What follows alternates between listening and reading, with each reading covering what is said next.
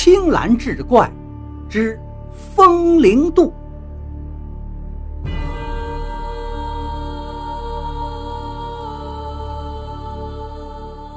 三百六十行，行行有传奇。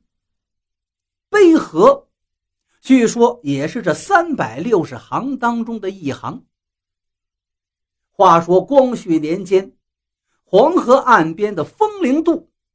有个叫韩老六的背河汉子。那个时候的黄河，因为常年的冲刷，河谷极宽，河水是忽东忽西，在两岸的河滩就形成了汉河和一池一洼的积水潭。当地有谚云：“黄河没底，海没边。”要过大河，先过滩。这些汉河与积潭水非常浅，渡船根本不能靠近。另外，有时看似浩渺的河水，实际上也很浅，常常是离岸边还有几十米，就不得不停锚停船，让客人们自己趟水上岸，或者从岸上。趟着水上船，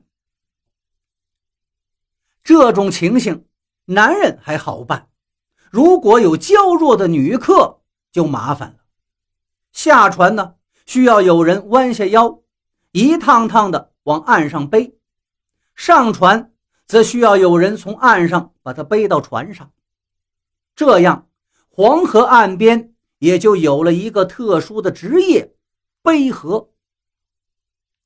韩老六就是这众多背河汉子中的一员。韩老六其实长相英俊，水性极佳，人品更是没得说。可是这样一个优秀的小伙子，至今没有成家。也有不少热心肠的人给他提亲，都被韩老六婉言谢绝了。知情的人都知道，韩老六。早就有了心爱的姑娘，姑娘名叫瑶瑶，据说现在是风铃镇刘老爷家的四太太。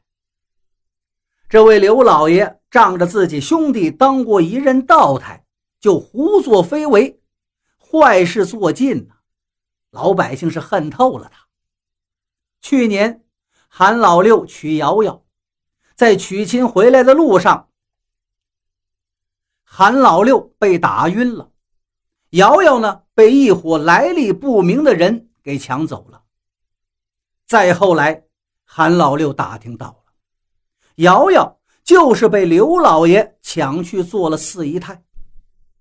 韩老六也曾经上门理论呢，刘老爷把府门大开让他寻找，结果呢连瑶瑶的人影也没看到。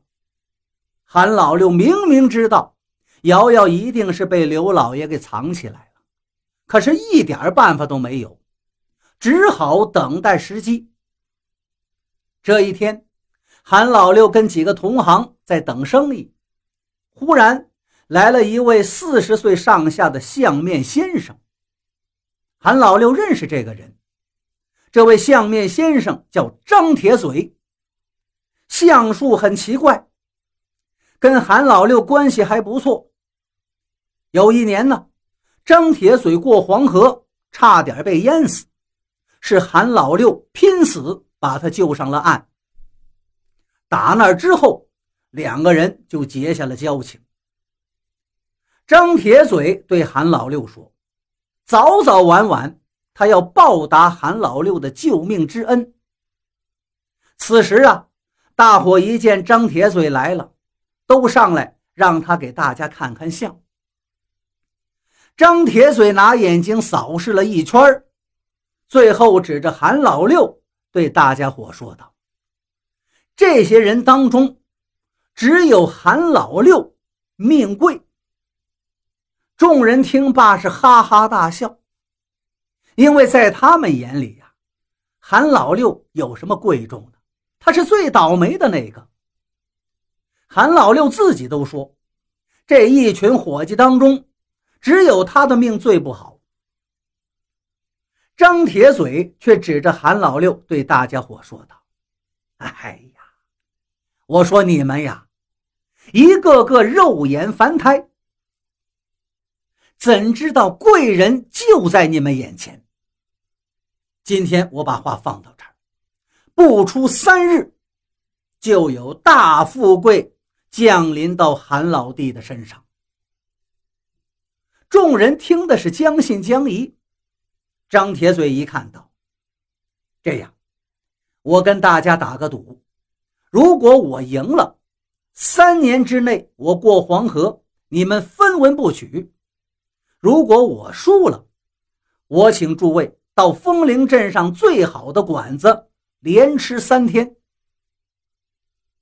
韩老六一听，对张铁嘴道：“张先生。”这次呀，您恐怕要亏大发了。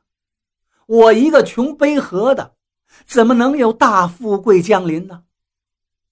张铁嘴却道：“兄弟，有些事情不能说破。不过，你按我交代的去做，不但会大贵临身，瑶瑶也会回到你的身边。到那个时候，我还得跟着你。”借光呐？如果你想让瑶瑶回到你身边，你还就必须按照我说的去做。见韩老六还是半信半疑，张铁嘴附耳说出了一番话来。